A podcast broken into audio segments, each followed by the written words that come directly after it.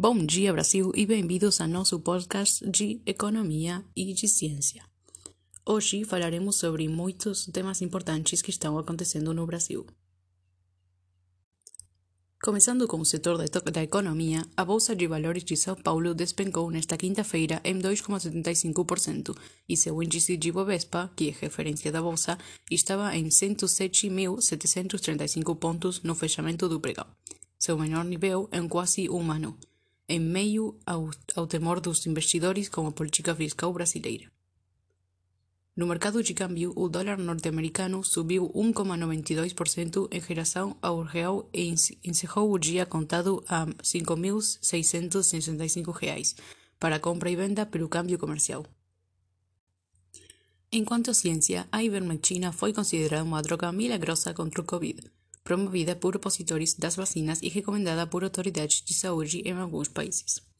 No entanto, a BBC revela vários erros graves em uma série de estudos importantes nos quais os promotores da polêmica droga confiam.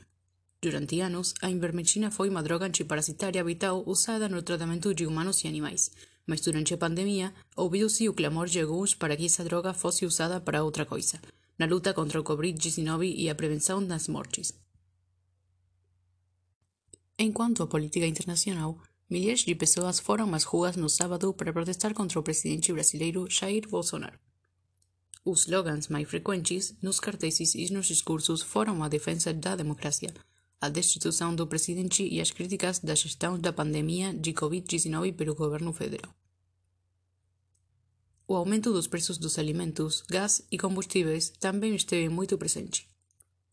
Os protestos foram organizados por movimentos sociais e centrais sindicais que contaram com a presença de uma decena de partidos políticos e grupos estudantis. As manifestações aconteceram em, um, em 160 cidades, incluindo todas as 27 capitais, exatamente um ano antes de o Brasil convocar novas eleições. Enquanto aos esportes, no dia em que Neymar voltará a vestir a, a, camisa da seleção brasileira, depois de perder a partida contra Venezuela por suspensão, para enfrentar a Colômbia pela quinta partida da eliminatória sul-americana. A plataforma digital The DAZN anunciou oficialmente a estreia de um documento que o tem como protagonista. O Neymar disse: Não sei se tenho força mental para lidar mais com o futebol.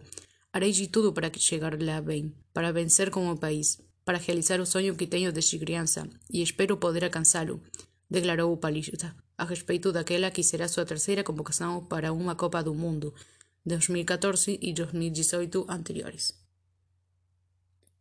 Obrigada por escutar nosso podcast. Espero que você venha de novo. Adeus.